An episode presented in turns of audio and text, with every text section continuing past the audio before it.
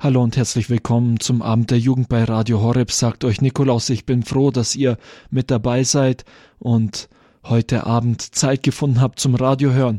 Heute lohnt es sich auf besondere Weise, denn wir haben für euch ein Zeugnis parat, das Konstantin und Isi Maasburg bei Theologie vom Fass in München erzählt haben. Thema des Zeugnisses war Ja, ich will oder doch nicht. Wer die beiden sind, werden sie gleich euch selbst erzählen. Jetzt erst einmal Ton ab. Also wir wollten heute einfach über das Thema sprechen, ähm, was uns hier am Herzen liegt, nämlich äh, über das Thema Ehe. Und ähm, ich glaube, das steht auch in dem Programm, lohnt sich heute noch ähm, zu heiraten.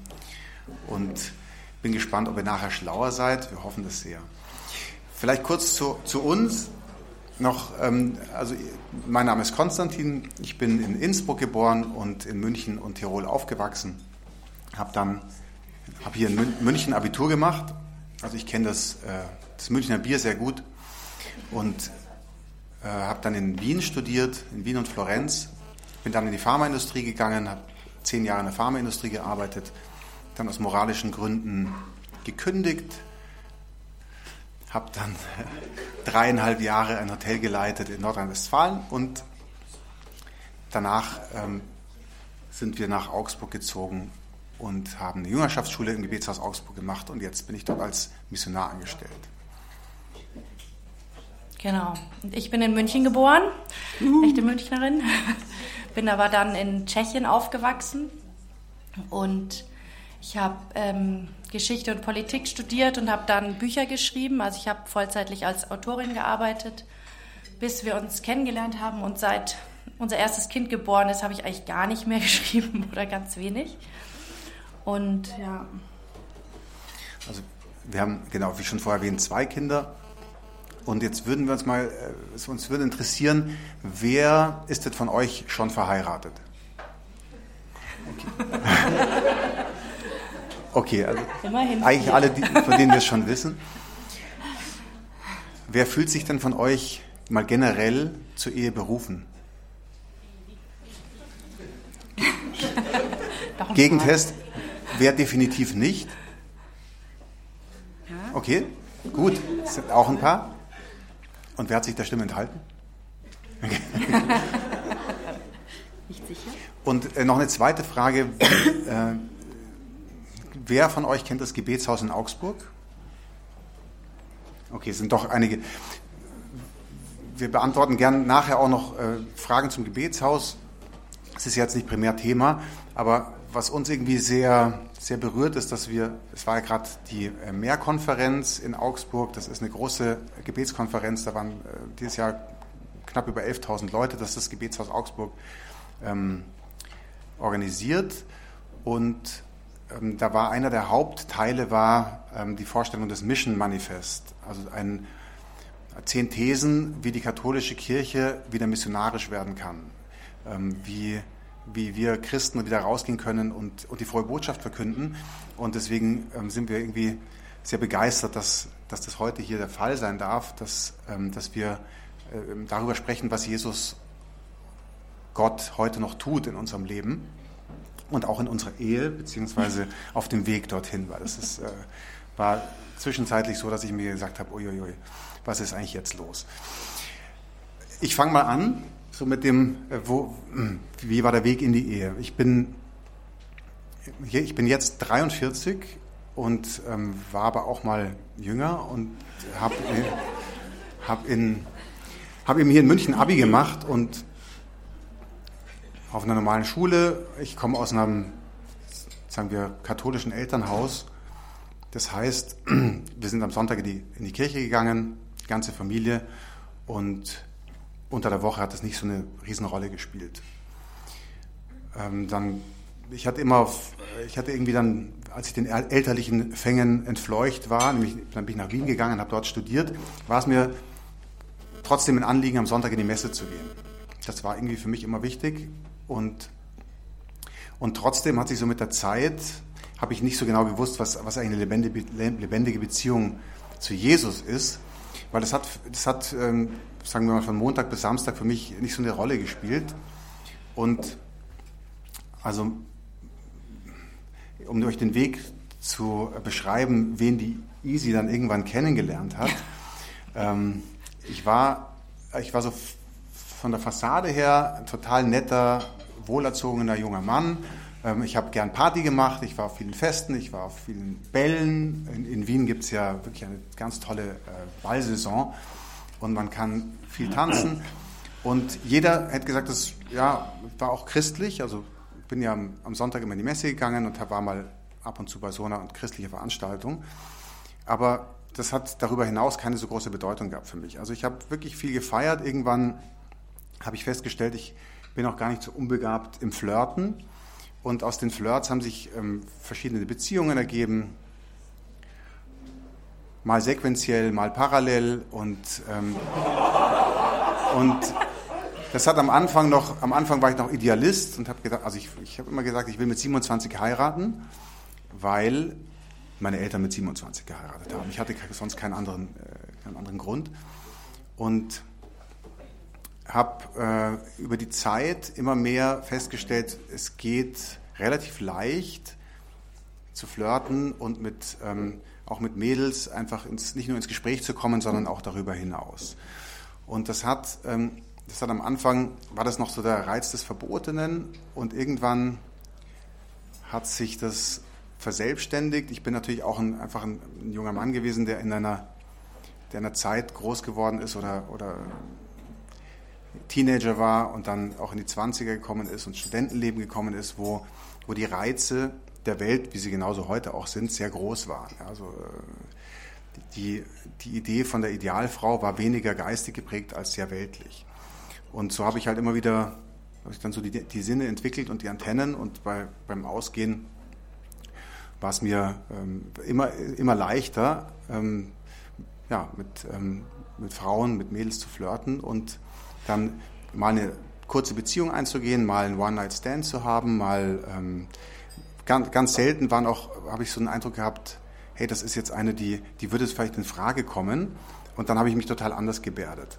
Und für mein Umfeld, für meinen Freundeskreis, die haben alle geglaubt, ich bin total fromm, weil ich das so gespielt habe. Ich, hab, äh, ich war total fromm ähm, nach außen und ich glaube, viele, viele Frauen haben gedacht, hey, wenn, vielleicht wenn ich den knacken könnte, das wäre doch irgendwie, das wäre sehr reizvoll. Und das hat sich dann irgendwann verselbstständigt und ich habe dann nach dem, nach dem Studienabschluss habe ich angefangen in der Pharmaindustrie zu arbeiten. Da verdient man sehr viel Geld, ziemlich von Anfang an. Ich hatte große Freiheiten gehabt. Ich habe jetzt gerade gestern, als wir nochmal nachgelesen haben in unserem in unserer Chronik sozusagen habe ich, äh, habe ich so einen Satz gelesen, den ich der Easy geschrieben habe. Ich bin so genervt, dass ich meinen Führerschein abgeben musste, dass ich mir jetzt jeden, äh, jedes Wochenende einen Flug gebucht habe. Also ich bin dann immer irgendwo in, äh, in Europa rumgeflattert und habe ähm, mal in London Party gemacht, mal in, in Rom und hatte ein sehr ausschweifendes Leben. Das war für, also weltlich gesehen total super. Also mein Freundeskreis fand das total klasse. Die haben auch Ähnliches getan und man hat sich eben hier und dort zu, zu Festivitäten getroffen, war sehr viele Hochzeiten eingeladen. Und das war richtig ein, ich glaube in dem Titel steht irgendwie ähm, reine Genusssucht oder sowas. Also ich bin total dieser Spaßgesellschaft oder diesem, diesem zügellosen Leben anheimgefallen. Und was hat das mit mir gemacht? Das hat mit mir zunächst erstmal ähm, Folgendes gemacht, dass ich immer mehr, mehr haben wollte davon.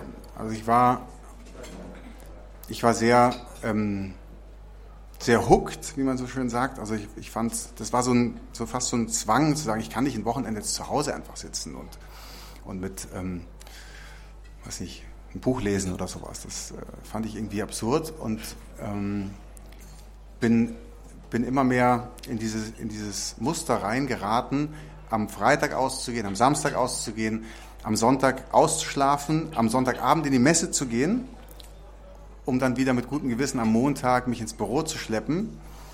Und dann habe ich aber immer so ein, zwei Tage gebraucht. Je älter ich wurde, desto mehr Zeit habe ich gebraucht, um das Wochenende zu verkraften. Und war im letzten ähm, beziehungsunfähig. Also um zu dem Punkt langsam zu kommen, wie mich die Easy kennengelernt hat. Ich konnte einfach keine Beziehung haben, weil keine Frau meinen Ansprüchen genügt hat. Also ich hatte so ein, irgendwann hat sich dann so ein Kriterienkatalog herausgebildet und ähm, ich habe das dann immer so wahrscheinlich unbewusst abgeprüft und war natürlich immer irgendwo was, was auszusetzen war. Und dann, das hat mir, hat mich dann irgendwo selber auch echt runtergezogen, weil ich mir gedacht habe, ich, ich wollte doch schon längst verheiratet sein, Familie haben. Und das ist so, ein, so eine Sache, das habe ich nicht bewusst gehabt, dass ich letztlich dazu gar nicht in der Lage gewesen wäre, weil eine Bindung einzugehen und Verantwortung zu übernehmen für etwas war mir total fremd. Das habe ich nie gebraucht, das habe ich nie gemacht. Und die wenigen Male, wo ich Beziehungen hatte, die, die, ähm, die hoffnungsvoll waren, war ich nach wenigen Monaten desillusioniert, weil ja nicht mein Idealbild mein Gegenüber war, sondern ein fehlerhaftes Bild dessen. Das war Konstantin Maasburg, der mit seiner Frau Easy Zeugnis gegeben hat bei Theologie vom Fass in München. Es geht für euch gleich weiter damit. Wir machen jetzt erst einmal eine Musikpause. Hier ist für euch Jeremy Camp mit dem Lied Mighty to Save.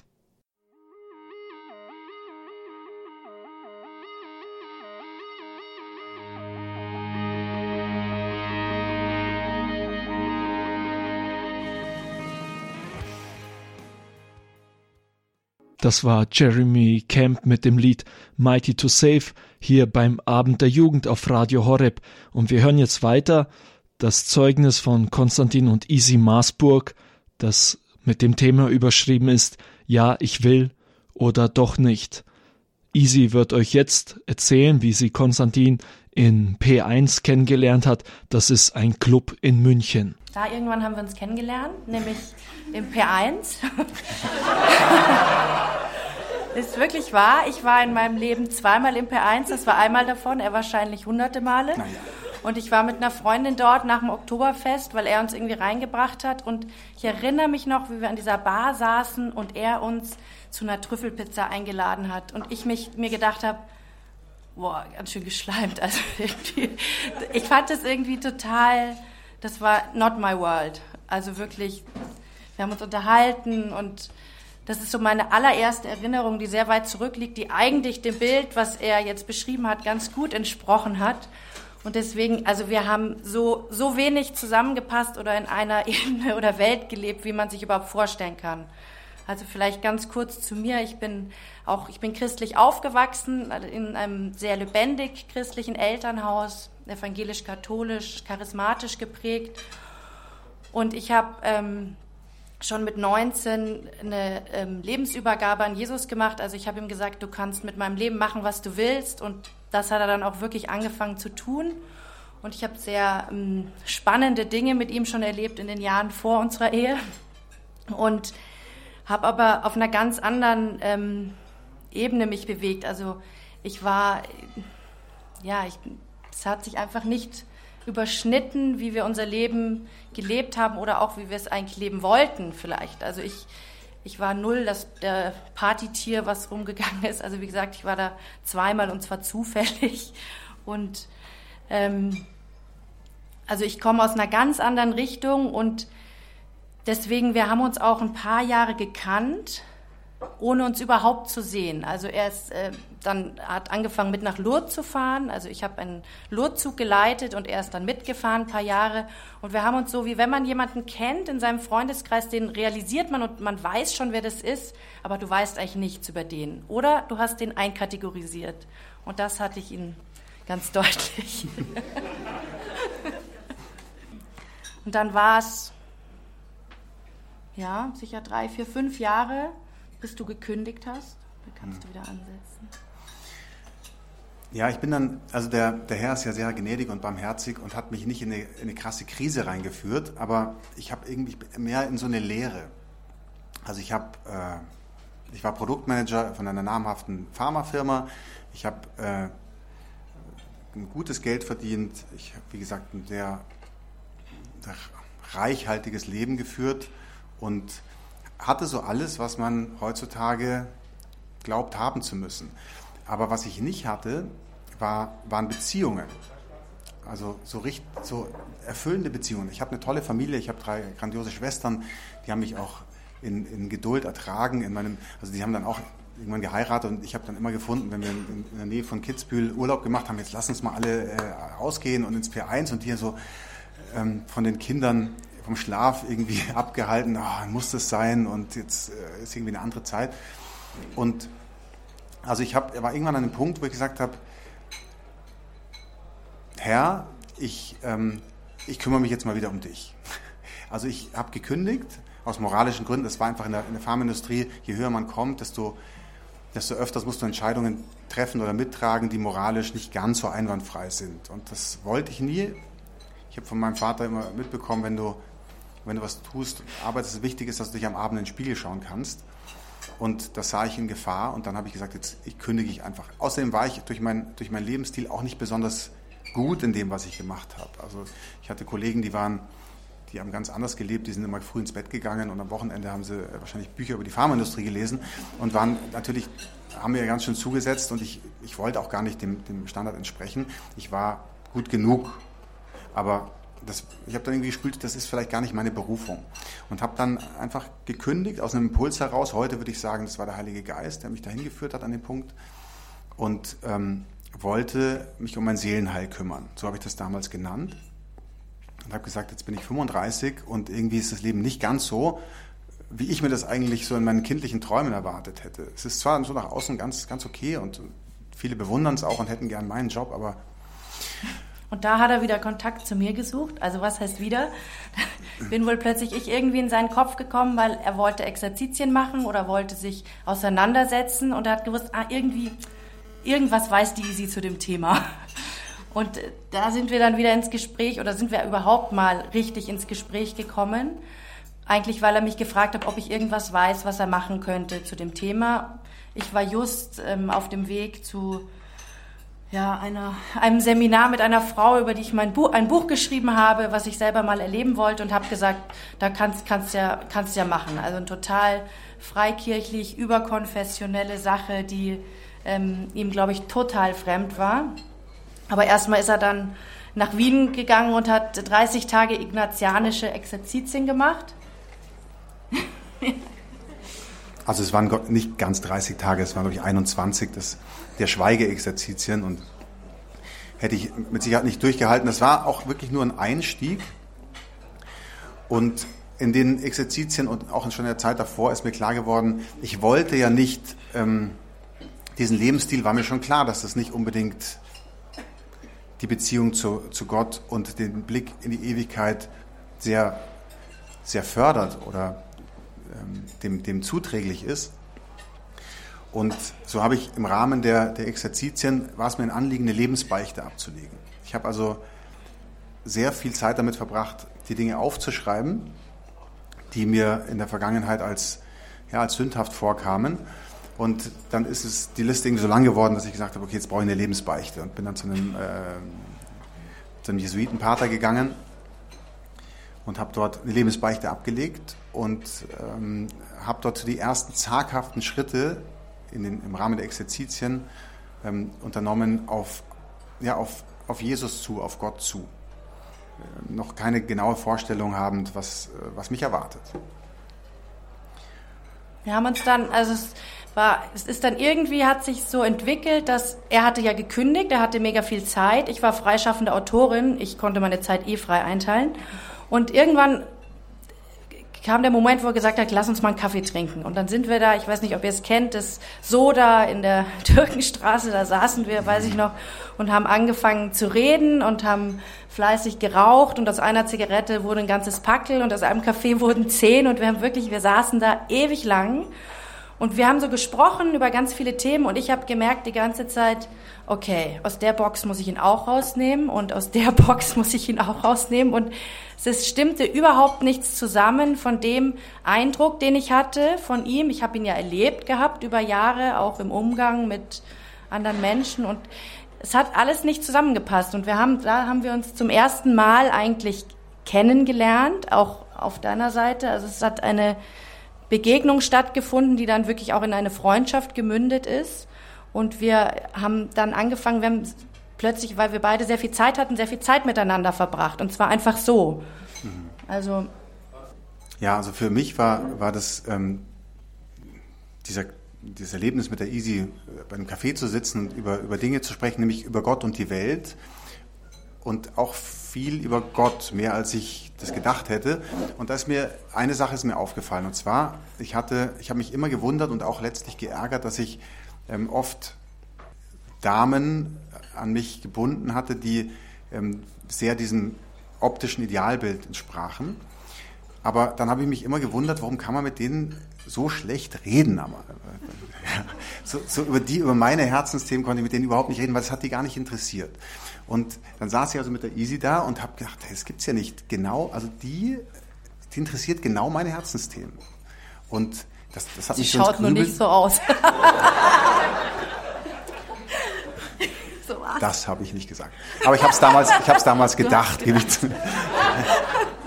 ähm, ja, aber das war, ich war einfach, ich war so, so, ähm, so tief drinnen in diesen, einfach in diesen, in diesen, in diesen Bildern, denen wir einfach ausgesetzt sind, denen ich damals ausgesetzt war und die, die sich in, den, in, den, in meinem Kopf halt festgesetzt hatten. Und der Weg daraus war auch echt ein langer und ein, und ein harter Weg. Aber das, ich war so irgendwie, also ich fand das interessant. Und dann ähm, hat die Easy noch eine Schwester, die heute Abend auch hier ist und ihren Mann, die ähm, der irgendwie Lunte gerochen und haben angefangen, mich die ganze Zeit einzuladen zu ihnen und so, sozusagen die, die, die, ähm, die Beziehung etwas äh, zu schüren oder zu kuppeln.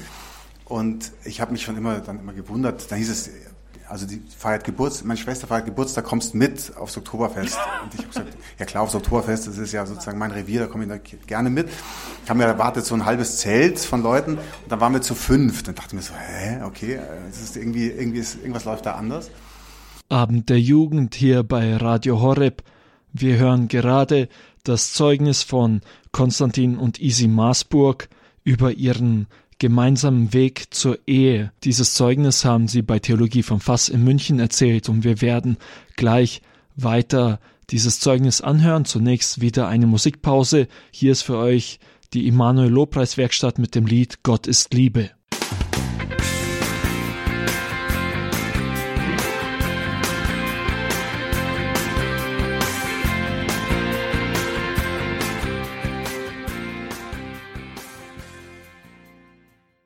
Das war die Emanuel Lobpreiswerkstatt mit dem Lied Gott ist Liebe. Ihr hört hier den Abend der Jugend bei Radio Horeb und jetzt geht's weiter mit Konstantin und Isi Maasburg, die ihr Zeugnis bei Theologie vom Fass in München erzählt haben. Wie es oft so ist, ist mein Herz sehr viel schneller gewesen wie seins. Also seins hat sich nämlich überhaupt nicht bewegt, sehr lange.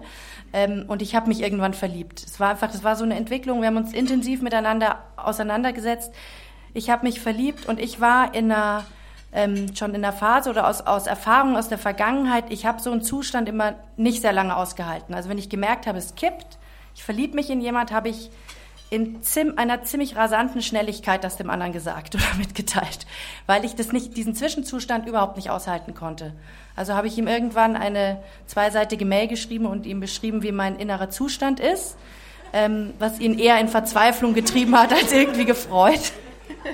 Ja, also ich habe diese E-Mail gelesen und, und war, ich habe mir gedacht, oh je, oh je, oh je, jetzt, was hab ich, jetzt habe ich echt was an der Backe. Und habe, ähm, aber trotzdem, weil ich war ja ein anständiger Kerl und habe ähm, hab ihr bra brav geantwortet und, und zwar mit einem ziemlich klaren Jein. Ja, weil ich, ich, ich war dann schon auf, auf, einem, auf einem Weg und wusste, da ist irgendwas, was mich fasziniert und was einfach gut ist. Und andererseits war es so weit weg von meinen Vorstellungen über eine zukünftige Ehefrau und, und Mutter meiner Kinder. Und dann, da sind wir also in einen Prozess eingetreten, der, der, der echt spannend war, der auch schmerzhaft war, weil ich irgendwie konnte, ich konnte eben nicht Nein sagen. Normalerweise konnte ich sehr schnell Nein sagen. Und da war ich ziemlich gut da drin oder einem, dem anderen ins, ähm, das Nein dem Gegenüber das Nein in den Mund zu legen oder so. Ich war wirklich sehr, sehr ausgeklügelt. Und dann ging eine ganze Reihe von, äh, dann, genau, es war glaube ich im November, dann wurde es, ähm, dann wurde es Weihnachten und dann hat die Isi mich gefragt, willst du nicht mit nach Kalkutta kommen? Ich bin da bei der Mutter, Mutter Teresa Schwestern und macht bin da über Weihnachten, komm doch mit. Ich so, nein, es geht nicht, weil ich muss ja Weihnachten mit meiner Familie sein. Ja, also als 35-jähriger Mann, ja, totaler Quatsch, aber es war mir irgendwie, das war mir noch zu ungeheuer. Und dann. Und für mich war es echt spannend, weil ich habe schon viele Jahre zuvor, ich habe angefangen zu beten, wenn irgendwie mit einem Mann was entstanden ist oder ich sowas, ich habe immer gebetet, Herr, wenn das nicht ist, lass es schnell zu Ende gehen. Und die Halbwertzeit von den Dingen, die ich erlebt hatte in Beziehungen, sind so rapide kürzer geworden durch dieses Gebet, dass es äh, fast erschreckend war. Und in dem Fall hörte es einfach nicht auf. Also er sagte eigentlich nein, da ist, das ist kein, da, ich, ich sehe keine Beziehung mit dir, aber er ging auch nicht weg. Also wir haben trotzdem Zeit miteinander verbracht. Er wollte trotzdem, wir haben uns dann so einen Tages-, also Wochenrhythmus. Wir sind zusammen in die Messe gegangen, mittwochs und in die Anbetung in der Heiliggeistkirche. Wir waren dann nach dem Seminar in einem Hauskreis zusammen, jeden Dienst. Also wir hatten so einen Lebensrhythmus zusammen irgendwie und der hat sich auch nicht aufgelöst und dieses Thema war die ganze Zeit zwischen uns. Also es war eigentlich nein und trotzdem war er nicht, ist er nicht weggegangen und das kannte ich irgendwie in der Form nicht. Und dann ähm, bin ich nochmal verreist, um über diese Frau, wo ich auf dem Seminar war, ein Buch zu schreiben nach Uganda und habe halt habe ihn nochmal eingeladen, habe gesagt, willst du nicht nach Uganda kommen? Ist doch lustig, Safari machen und und aus irgendeinem Grund hat er gesagt, ich komme. Der, der, Grund war, ähm, war recht einfach. Ich, ich war irgendwie auf dem Weg, war ich ziemlich verzweifelt, weil ich, ähm, ich habe durchaus erkannt, dass die Easy ähm, ein ganz anderes Potenzial hatte als, als alle anderen, die ich davor kennengelernt habe. Aber mein Herz war irgendwie so zerfleddert, das hing irgendwie quer verstreut ähm, über ganz Europa, dass ich, ähm, dass ich nicht in der Lage war, ähm, eine Herzensentscheidung zu treffen. Und dann habe ich ähm, in einem Gebet habe ich gesagt, Herr, das musst du jetzt machen, weil ich komme da nicht, ich komme da auf keinen grünen Zweig und habe gesagt, wir machen jetzt einen Deal. Ich fliege jetzt nach Uganda, wo die Easy eben war und mich eingeladen hat. Und wenn das was werden soll, dann musst du das machen und zwar mit klaren Zeichen. Und mit dem Deal bin ich nach Uganda geflogen und ähm, ja, das war, das war eine äh, wirklich sehr spannende Zeit. Wir haben Gorillas im Nebel gemacht, wir haben Safaris gemacht, wir waren... Ich bin wir waren, fast gestorben. wir waren irgendwie sehr, sehr, sehr nah und sehr innig und trotzdem eben nicht zusammen. Das war total, für mich war es total verwirrend. Also wir haben in dieser Zeit zu einem Punkt fast schmerzhafter Ehrlichkeit miteinander geredet. Und wir kamen immer wieder an den Punkt, nein, das geht nicht. Keine Beziehung, es geht nicht. Es ist irgendwie, und sein Körper, also sein, seine Sign Language, also alles unterbewusst hat mir immer gesagt ja. Und sein Mund hat mir immer gesagt nein. Ja, also wir waren total körperlich, also ohne ähm, Schritte weiterzugehen, aber er hat, es war immer klar nein, da ist keine Beziehung und das kann auch nirgends hinführen. Und das hat mich zutiefst verwirrt, weil ich habe das nicht, ich hatte das auch nicht so klar damals, aber im Nachhinein ist es mir sehr viel klarer geworden, dass einfach sein, das ist total auseinandergedriftet, was sein Körper gesagt hat und das, wo er zu mir stand. Da, er stand nämlich wirklich bei dem Nein. Also tatsächlich, er war nicht auf halbem Weg zu mir, sondern er war total unfähig, eine Beziehung einzugehen.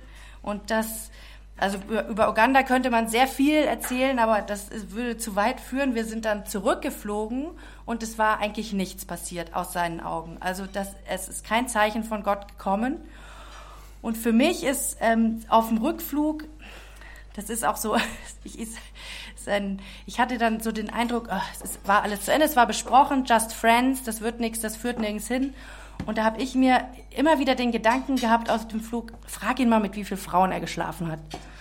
Und ich habe das weggeschoben und habe gesagt, nee, das geht mich wirklich nichts an, das ist sowieso vorbei, was soll das, total intim. Dieser Gedanke kam immer wieder. Ja. Im Nachhinein weiß ich auch, dass der Heilige Geist da echt nicht losgelassen hat. Und kurz bevor wir in München gelandet sind, habe ich ihn einfach gefragt. Und er hat einfach geantwortet. Und ich bin fast rückwärts aus dem Flugzeug wieder rausgeflogen. Das war, das war echt ein krasser Moment der Klarheit, der Wahrheit, ähm, der sehr schmerzhaft auch war und total konkret. Und das war damit war mir auch klar, jetzt weiß ich, warum Just Friends. Das ist aus meiner Sicht war es überhaupt nicht anders möglich, wenn man sein Herz so weit verteilt. Es hat mir sehr viel erklärt über das, was ich vorher unterbewusst gespürt habe, aber überhaupt nicht einordnen konnte. Also diese, ähm, ja, dass man wirklich jedes Mal, wenn man mit jemand schläft, verteilt man ein Stück von sich und man hat es nicht mehr. Und auch wenn man sich dessen nicht bewusst ist, in der Beziehung habe ich das ganz am eigenen Leibe erlebt, was das macht mit einem Mann in Beziehung zu mir. Und du hast das auch erlebt. Ja, ich habe es auch erlebt, nicht so, nicht so bewusst. Was mich in, in Uganda noch fasziniert hat, also die Easy hat auch wirklich Gas gegeben. Also wir haben da immer am Abend zusammengehockt. Ich war ganz brav, hatte eine eigene Hütte und am Abend saßen wir immer äh, in einem anderen Haus beim Gläschen Wein. Und bei der Verabschiedung habe ich immer gemerkt, sie würde, sie würde gerne einen Schritt weitergehen. Und irgendwie, ich hatte, ich hatte so mein, mein Teil vom Deal habe ich nicht eingehalten. Ich habe dem Herrn gesagt, gib du Zeichen. Er hat er hat also alles, ähm, alles rausgehauen, was er, was er hat. Und ich habe immer gesagt, mm, nee, nee, nee, lieber, lieber nicht. Und ich habe ähm, dieses Nein gesprochen. Und eine, Dinge, ein, eine der Dinge, die mich bis heute, bis heute faszinieren, ist, dass die Easy dieses Nein aushalten konnte. Also sie hat mehrmals von mir ein ganz klares Nein bekommen. Also einmal war ich in meiner Hütte, wir saßen dem Bett, dann haben wir über, über Dinge gesprochen und ich habe dann also ganz so sehr professionell und schon ausgefinkelt und genau erklärt, warum es eben nicht funktionieren kann. Und dann ist sie aufgestanden, ist rausgegangen und ich habe gedacht, hurra, Halleluja, das kenne ich schon, das ist Muster, klasse, jetzt bin ich sie los. Dann, zehn Minuten später klopft sie an meiner Tür, kam sie wieder rein mit leicht geröteten Augen, setzt sich neben mich aufs Bett und sagt, so, da bin ich wieder. Und ich das gibt es nicht. Also, das hat mich wirklich fasziniert. Also, was habe ich noch nie erlebt und ja, also diese Uganda-Reise hat wirklich hat mir ein großes, großes Fragezeichen ähm, in den Kopf gezaubert, aber letztlich, und das war auch unser, unser Agreement, als wir in München gelandet sind, Just Friends, nein. Ich, also erst, erst mal, ich bin erstmal zu meiner Schwester gefahren, ähm, mich ausheulen. Und er, und das ist für mich immer so plastisch, wie wirklich seine Situation war, ist als erstes mal zu einer anderen Dame gefahren, mit der er schon mehrmals One-Night-Stands hatte. Und ja, warum sitzen wir jetzt also hier als verheiratetes ja. Paar? Ist das geklappt? Warum Konstantin und Isi, deren Lebenszeugnis ihr jetzt hier gerade hört beim Abend der Jugend auf Radio Horeb, noch gemeinsam da sitzen, werdet ihr gleich hören nach einer Musikpause. Hier ist für euch die Gemeinschaft Totus Tus mit dem Lied Voller Erbarmen.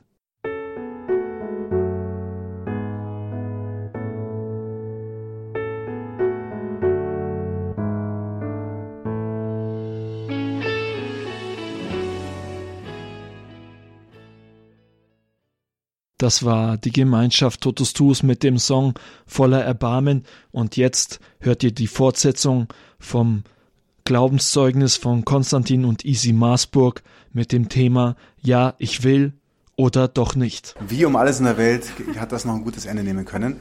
Und die, ähm, die ganz einfache Antwort ist, weil Gott gut ist und immer besser ist als wir und seine Pläne äh, wirklich Pläne des Heils sind. Und wir, wir haben uns dann, ich also in, in meiner Erinnerung haben wir uns dann, die Easy hatte am nächsten Tag ähm, die Batterie leer in ihrem Auto und von allen Leuten, die in München so, die sie kennt, hat sie ausgerechnet mich angerufen, ob ich ihr Starterhilfe geben kann. Und so haben wir uns wieder gesehen.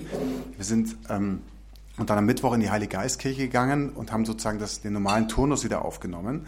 Und da ist, äh, ist immer Gottesdienst, dann war eine Stunde Anbetung und danach gibt es noch einen Einzelsegen. Und es war die Messe und ich knie dort in der Anbetung und hatte irgendwie nichts mehr so auf dem Herzen. Also ich habe irgendwie alles schon runtergebetet gehabt in den letzten Wochen und Monaten und habe einfach nichts mehr auf dem Herzen gehabt und kniete so und ich glaube, der Heilige Geist ist ja ein Gentleman und lässt uns immer ausreden. Und da, an dem Punkt hatte ich ausge, ausgeredet. Und auf einmal, ich kann das nicht, nicht anders erklären, als so wie ich das jetzt mache, ähm, hat sich das das Kirchenschiff gespalten, der Himmel sich gespalten und, und ich hatte nicht nur den Eindruck, sondern ich glaube, das war einfach so, dass Jesus mir direkt ins Herz gesprochen hat, so dass ich es jetzt akustisch nicht unbedingt hören konnte, aber es war so klar. Er hat gesagt, wie viele Tritte in den Hintern brauchst du noch? Jetzt sei mutig und geh diesen Schritt und um dein Herz kümmere ich mich. Und ich habe sofort, ich habe ich hab gedacht, was ist hier los? Ich habe mich umgedreht und Unterscheidung hab, der Geister. Genau, ich hatte, war, hatte ja gerade ignatianische Exerzitien gemacht, Unterscheidung der Geister, was ist hier los? Aber es war innerhalb von, von Bruchteilen von Sekunden, war mir total klar, dass Gott zu mir spricht und mich einlädt, einen Schritt zu gehen.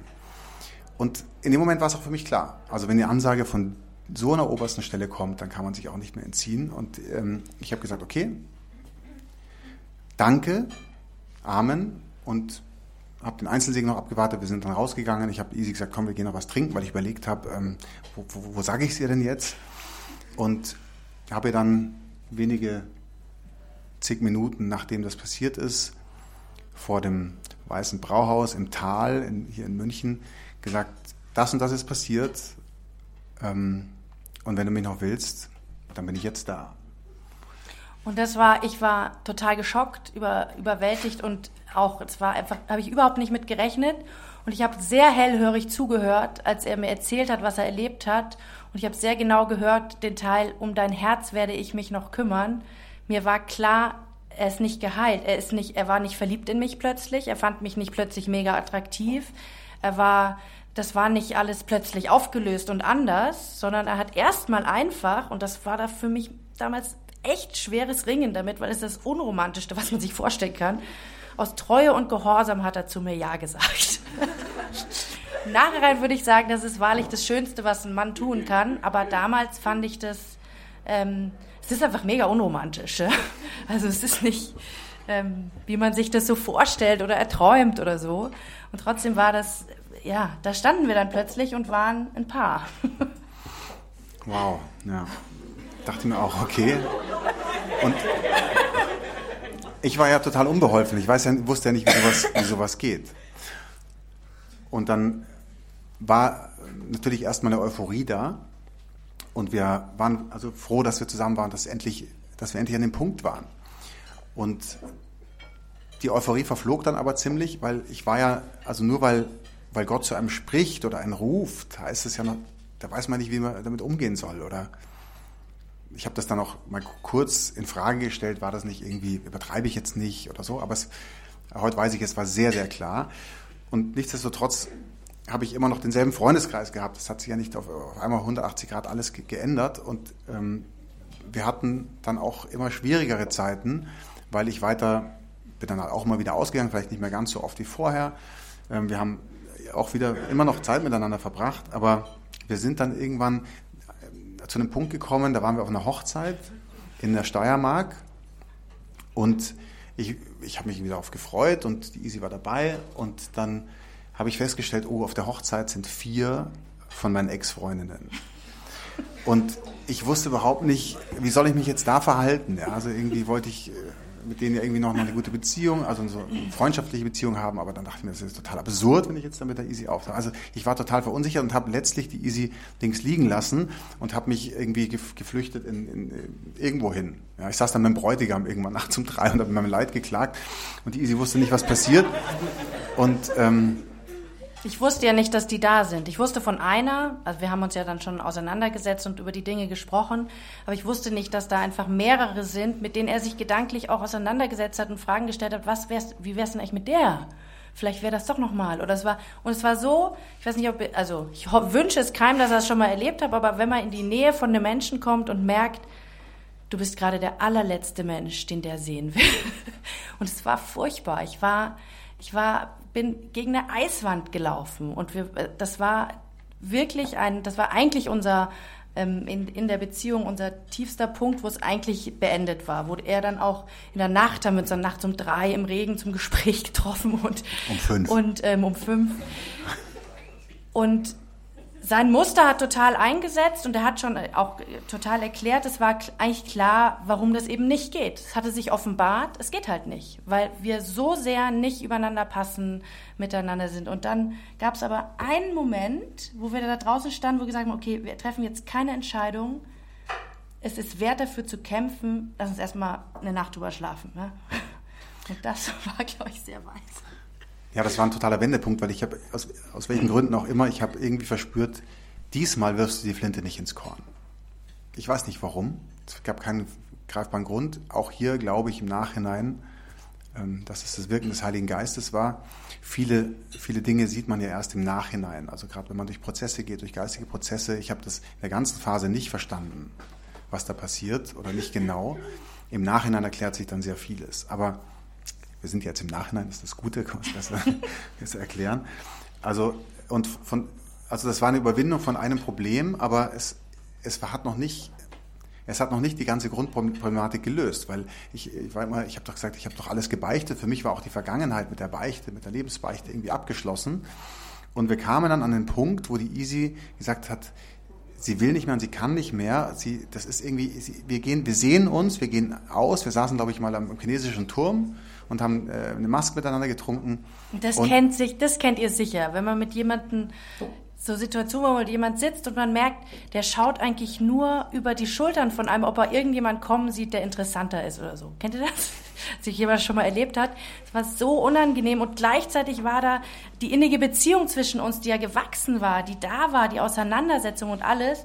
Ich habe gesagt, das, ich kann es nicht mehr, ich fahre nach Hause und ich breche einfach mal für einen Zeitraum die Kommunikation total ab. Und dann bin ich nach Hause gefahren innerlich total bereit, jetzt auch zu kämpfen, zu beten, ihn gesund zu beten und ähm, mich voll einzusetzen, dass sein Herz geheilt wird.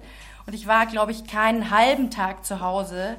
Da hat Gott mich so überführt und mir gezeigt, also ich war dann zehn Tage so krass mit mir selber und meinen eigenen Baustellen beschäftigt, dass ich überhaupt keine Zeit hatte, mich wirklich um gedanklich um ihn zu kümmern, weil Gott mich wirklich in meine Vergangenheit und in mein Leben geführt hat und mir gezeigt hat, wo ich alles noch ran muss. Und das war für mich extrem heilsam, diese Zeit, total wichtig, weil es wirkt manchmal so, wenn man das so erzählt, ähm, dass er das total sündhafte Vergangenheitsleben hatte und ich war, bei mir war alles rein in Ordnung und fromm.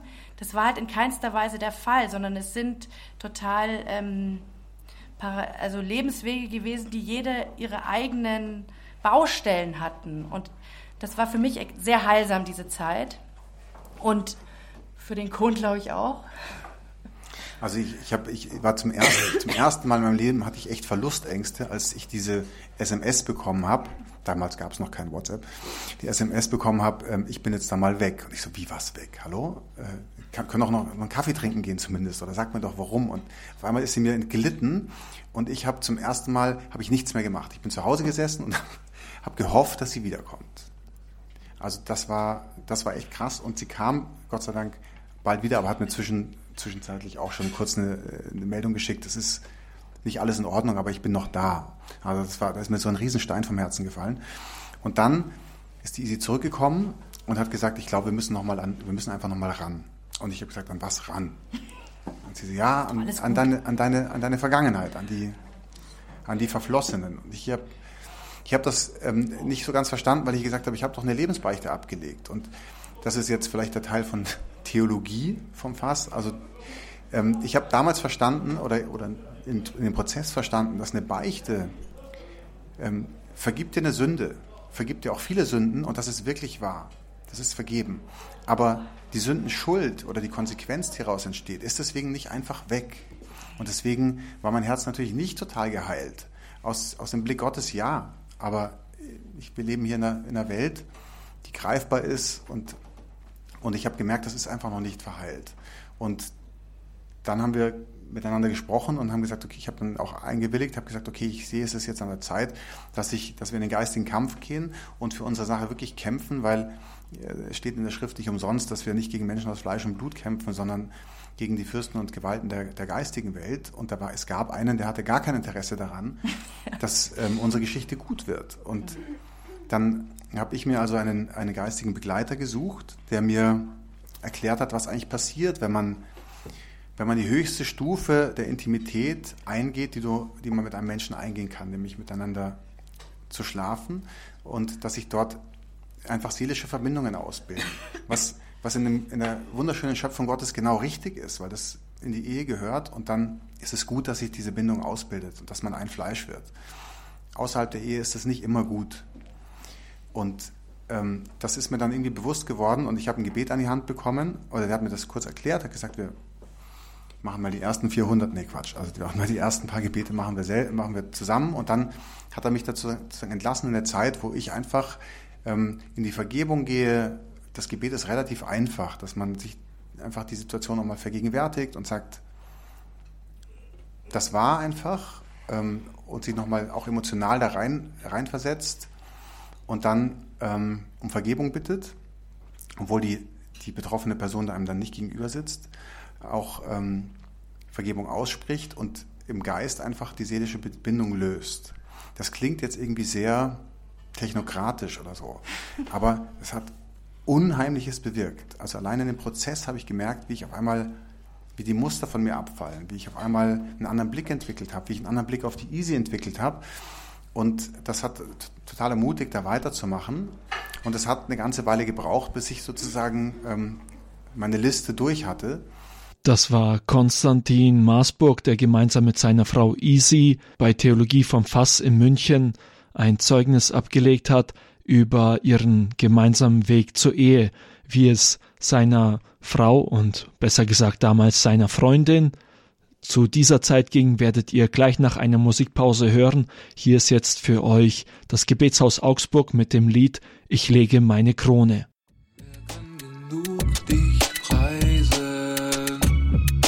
Wer tief genug sich beugen vor dir, dessen Hand Das war das Gebetshaus Augsburg mit dem Lied Ich lege meine Krone und jetzt geht's für euch weiter mit dem Zeugnis von Konstantin und Isi Maasburg. Ich habe da auch parallel, ja, das war ganz spannend, habe ähm, habe ich Folgendes erlebt. Also kurz nachdem wir gesprochen haben, bin ich irgendwann nachts aufgewacht und habe irgendwie so den Gedanken im Kopf gehabt, ich soll für jede Frau, mit der er geschlafen hat, einen Rosenkranz beten. Und ich so, oh, oh, oh, nee, nee, nee, Gott. da hört's echt auf, ja. Ich mag keinen Rosenkranz beten, nicht besonders gerne. Das ist seine Baustelle. Was hat es mit mir zu tun? Das mache ich nicht. Und dann bin ich aber am nächsten Morgen aufgewacht und wusste, ich soll das machen. Und dann habe ich das, also ich wusste ja, ich wusste keine Namen und Details, ich wusste eine Zahl. Und habe ich einfach mal angefangen. Und da ist die Zeit in, in meinem bisherigen Leben, die ich als extremste geistige Kampfführung erlebt habe, weil ich habe jedes Mal, wenn ich angefangen habe, einen Rosenkranz zu beten, bin ich mit inneren Bildern bombardiert worden, die mich so fertig gemacht haben. Ich habe alles, ich habe ich hab gesehen, was, was passiert ist, wenn ich jetzt zurückkomme nach München und ihn finde mit einer anderen Frau und alles, alles, alles auf mich eingehämmert. Das war so anstrengend und extrem emotional ähm, belastend für mich auch, dass ich zwischendurch echt gesagt habe, nee, Gott, das kann ich nicht. Das ist, das kann ich nicht. Und dann habe ich, war ein ziemlich entscheidend, war ungefähr, also es war vielleicht nach dem ersten Drittel, bin ich, weiß ich noch, bin ich nach Mecklenburg gefahren im Auto und habe wieder so einen Rosenkranz gebetet.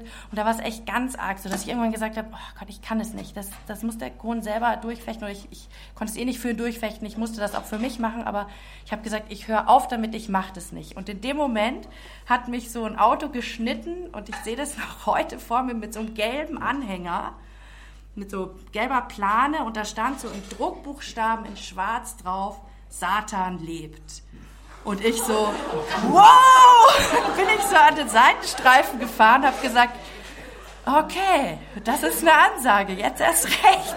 Also da war mir klar, das ist wirklich ein ganz konkreter Kampf. Das hat nichts mit irgendeiner, das ist nicht irgendwie ein geistiges Hirngespinst, sondern da, da findet wirklich was statt. Und zwar in der unsichtbaren Welt und offensichtlich auch in der sichtbaren sichtbar. Und deswegen bin ich da durchgegangen. Und das, das wurde nach einer Zeit, wurde das dann auch plötzlich leichter. Und wir haben uns gegenseitig immer abgedatet, haben gefragt, wo bist du so? wo bist du jetzt? Und ich habe gemerkt, warum musste ich das machen? Weil dadurch, dass wir in einer Beziehung waren, hatte jeder einzelne dieser Frauen auch was mit mir zu tun. Das sind wir uns nicht bewusst, was das macht. Und dass ich, ich musste im Grunde jeder Einzelnen vergeben, aber vor allem ihm für jede Einzelne vergeben. Und das war das war ein ganz wichtiger Prozess, dass wir dann wirklich an dem Punkt anfangen konnten, wo wir nach vorne gehen konnten und die nicht alle mitgekommen sind in unsere Ehe oder in unsere Beziehung oder und das bewegt mich bis heute am meisten, weil ich so physisch, körperlich gespürt habe, was das macht. Und ich um mich herum überall sehe, dass die Menschen das nicht wissen und das nicht bewusst haben und dass Beziehungen scheitern und nicht zustande kommen, weil sie diesen Aspekt nicht kennen. Der ist in unserer Gesellschaft unbenannt. Der wird auch auch in der Theologie unbenannt. Der ist nicht besprochen. Also ich kenne es, ich habe es durch diese Erfahrung erlebt. Und ähm, es hat sehr viel mit uns beiden gemacht, dass wir durch diesen Prozess durchgegangen sind. Also davon kann ich wirklich Zeugnis ablegen, dass, ähm, also solltet, solltet ihr mal vor der Entscheidung stehen, der Schritt noch einen, einen letzten Schritt in, dem, in der Intimität zu gehen, bringt einem nicht so viel Gewinn. Aber es handelt einem ganzen, ganze Reihe an Schwierigkeiten ein. Und deswegen stünde ich heute nochmal vor der Entscheidung, würde ich es nicht mehr tun. Jetzt ist die Frage, ähm, wie ist der Blick Gottes darauf? Oder wie, ähm, was denkt sich, was macht Gott mit Sündern? Oder, also ich nenne es einfach Sünde. Und ich habe dann einen, im, im, weiteren Verlauf, also wir machen jetzt auch, gehen das auch gleich in die Pause. Ich habe äh, eins erfahren. Wir haben, wir haben diesen Prozess dann durchkämpft. Irgendwann hat ähm, der Ankläger der Brüder oder der Pferdephysiker hat irgendwann von uns abgelassen. Das habe ich einfach spürbar, weil, weil wir entschlossen waren. Ich bin auch in Treu und Gehorsam einfach durchgegangen. Das ist nicht romantisch, aber das war einfach in, in dem Moment dran und notwendig. Und dann haben wir uns wenig später verlobt. Das wäre noch mal eine eigene Geschichte, aber das lassen wir jetzt einfach mal ähm, beiseite. Und, und dann stand die Hochzeit an. Und ich habe mir gedacht, was, was gönnt der Herr einem das gönnt unser Gott jemandem, der so, so eine Vergangenheit hat. Und die, die Sicht Gottes ist eine ganz andere darauf, weil er hat mir, also er hat mich reingewaschen zu meiner Schuld. Ich durfte, und das habe ich wirklich so empfunden, in Weiß vor den Altar treten. Und das klingt total absurd für die Welt, aber in, in Gottes Blick ist es genauso. Und das habe ich, habe ich so empfinden dürfen. Und, und das Geschenk, das mir Gott gemacht hat, ist, dass er mir eine Frau an den Altar gestellt hat, die wirklich rein war. Und das ist so, wie Gott denkt. Der sagt nicht, okay, du hast das und das verbockt, na Kinder, verdienst du halt so ähm, Kreisliga. Nein, er gibt einem immer Champions League. Ja. Und ähm, das ist das eine. Und das andere ist, wenn man so, ein, so eine Vergangenheit hat, halt, wie ich in dem Punkt, dann ist es nicht so, dass man immer nur positiv darüber gedacht hätte, wenn, wenn ähm, ein Kind entstanden wäre. Und das habe ich ja auch noch mitgetragen. Also ist jetzt nicht das Hauptthema gewesen, aber ich, es gab schon Momente, wo ich mir gedacht habe, uiuiui. Hm. Und dann sind wir also in die Flitterwochen geflogen und sind aus den Flitterwochen zurückgekommen. Und die Easy sagt mir, hey, ich glaube, wir warten ein Kind. Und das hat, also das hat mir gezeigt, mit was für einem Gott wir, das zu, wir es zu tun haben. Das, der, der ist nicht, keiner, der uns unsere, unsere Verfehlungen hinterherträgt, sondern er sagt immer, wenn du auch nur im Ansatz deinen Fehler siehst oder, oder dich zu mir wendest, dann gebe ich dir alles, was du willst. Und das ist so in unserer heutigen Zeit vielleicht die Botschaft, die wir euch mitgeben wollen. Ähm, sucht ihn auch in den ganz alltäglichen Dingen, und ich meine, alltäglicher, als wir es jetzt beschrieben haben, glaube ich, geht's nicht, in unseren menschlichen Beziehungen, unsere Beziehungen zu unseren Eltern, Geschwistern, wo auch immer, sucht ihn und er wird euch reich beschenken. Und ähm, vieles von den Dingen kann, kann ich auch nur jetzt im Nachhinein wirklich greifen und sehen. In dem, in dem Moment hat sich das nicht so toll angefühlt. Aber jetzt fühlt sich verdammt gut an.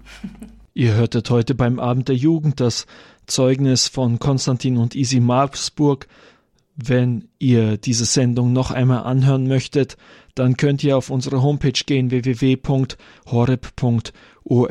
da findet ihr die Mediathek und da könnt ihr dann den Podcast-Bereich anklicken und da wiederum dann die Sendung mittendrin. Da steht für euch dann ab morgen ein entsprechendes File zur Verfügung, das ihr runterladen könnt, um diese Sendung noch einmal anzuhören. Natürlich findet ihr dieses File auch mit Hilfe unserer Radio Horeb App.